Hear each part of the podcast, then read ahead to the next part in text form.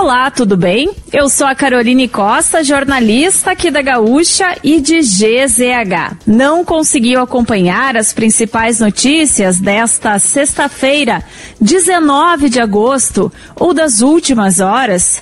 Eu vou trazer aqui para ti antes que o dia acabe, que é o nosso resumo diário de notícias do fim de tarde. Lembrando, oferecimento MrJack.bet, palpite certeiro, saque instantâneo. Acesse mrjack.bet e desafie-se. E resfriar climatizadores, geladeira portátil resfriar, sua companheira em qualquer lugar.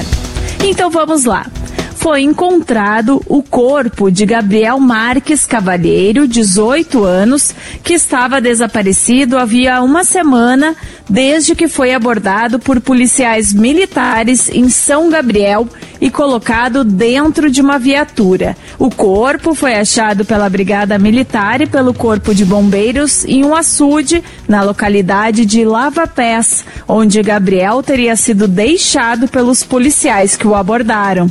A viatura usada para transportar o jovem teve o percurso registrado por GPS. A Anvisa aprovou hoje a norma que prevê a dispensa de registro para importação de medicamentos e vacinas destinados à prevenção ou tratamento da monkeypox, a varíola dos macacos, como é popularmente chamada no Brasil.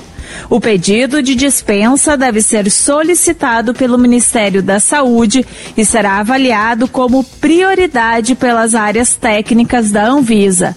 Caberá à pasta estabelecer os grupos vulneráveis e prioritários para uso do medicamento ou vacina.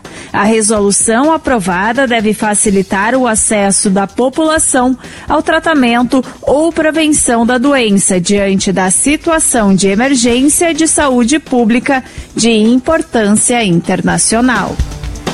A Universidade Federal do Rio Grande do Sul revogou os títulos de doutor honoris causa concedidos a Arthur da Costa Silva e Emílio Médici, presidentes durante a ditadura militar.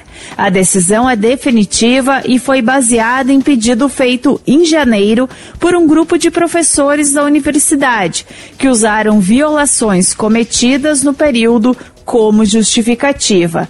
O título é um reconhecimento oferecido a personalidades que se destacaram na vida pública ou na atuação em prol do desenvolvimento da universidade, do progresso das ciências, das letras e das artes.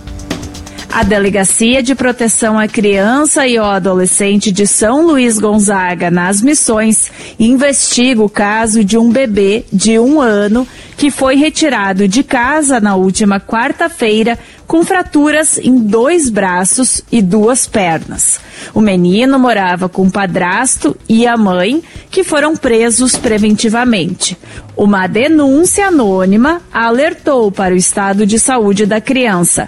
Conselheiros tutelares já estavam acompanhando a situação na residência. O bebê segue na UTI. O Sindicato da Hotelaria, Restaurantes, Bares, Parques, Museus e similares da região das Hortênsias estima a taxa de ocupação hoteleira em 100% neste final de semana em Gramado. São mais de 20 eventos ocorrendo na cidade entre amanhã e domingo, mas os olhares estão voltados para o Festival de Cinema, que conta com a entrega dos Quiquitos. A Secretaria de Turismo de Gramado estima que agosto deve totalizar 800 mil visitantes. E para fechar o nosso resumo de notícias, antes que o dia acabe, tem a previsão do tempo para o fim de semana. Neste sábado, a previsão de mínima negativa em várias cidades do estado no amanhecer. Já no domingo, os termômetros se elevam, mas ainda com um começo de dia gelado. Não há previsão de chuva para o final de semana.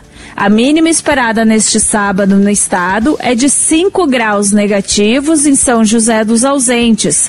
No início da manhã, ainda há risco de formação de geada em diversas áreas, exceto na faixa litorânea, na capital e na região metropolitana de Porto Alegre. O sol deve aparecer em todas as regiões do estado. A máxima do Rio Grande do Sul pode chegar a 21 graus e deve ser registrada em Vicente Dutra. Na capital, os termômetros variam entre 5 e 16 graus. Se quiser saber mais sobre algum desses assuntos e muitos outros, além dos nossos colunistas, áudios, vídeos, é só acessar gzh.com.br ou o aplicativo de GZH. Segunda, a gente volta aqui antes que o dia acabe. Bom final de semana. Até lá. Tchau.